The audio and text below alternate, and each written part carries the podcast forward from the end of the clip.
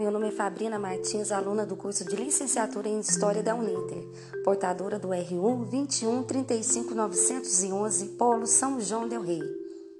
Irei falar sobre a senhorita Bárbara Eliodora e sua importância no contexto histórico. Podemos dizer que as mulheres desde as sociedades antigas eram vistas como frágeis, como mãe, zeladora da família e não podiam ter opiniões, principalmente em assuntos relacionados à política.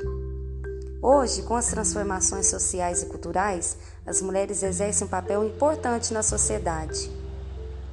Bárbara Eleodora Guilhermina da Silveira nasceu em 1759, aqui na nossa cidade de São João del Rei. Faleceu em 24 de maio de 1819, aos 60 anos, vítima de tuberculose na cidade de São Gonçalo do Sapucaí, sul de Minas.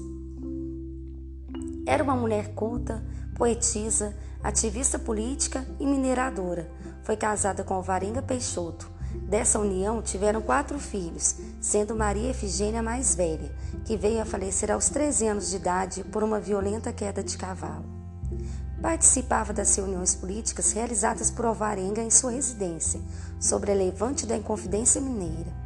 Seu amado Alvarenga foi degradado para Bicam, em Angola, na África, onde veio a falecer, deixando um belo poema de amor, conhecido como Bela Bárbara.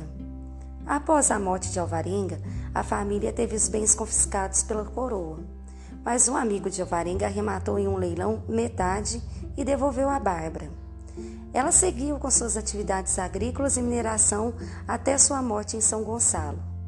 A ela são atribuídos os poemas Conselhos aos Meus Filhos e um soneto dedicado a Maria Efigênia. Também foi citada por Cecília Meirelles em sua obra O Romanceiro da Inconfidência. Na música, Almeida Prado compôs Lira de Dona Bárbara Leodora, em 1987. Teve também sua história retratada no cinema, interpretada pela atriz Adriana Esteves, no filme Tiradentes. Na televisão, por Natália Timberlin, na novela Dez Vidas, da TV El Celsior, em 1969.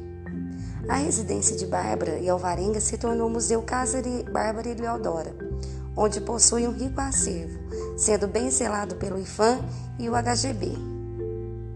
Finalizando um pouco dessa trajetória de uma mulher intelectual crítica política que impactou a sociedade na época da Inconfidência, agradeço desde já a todos os ouvintes.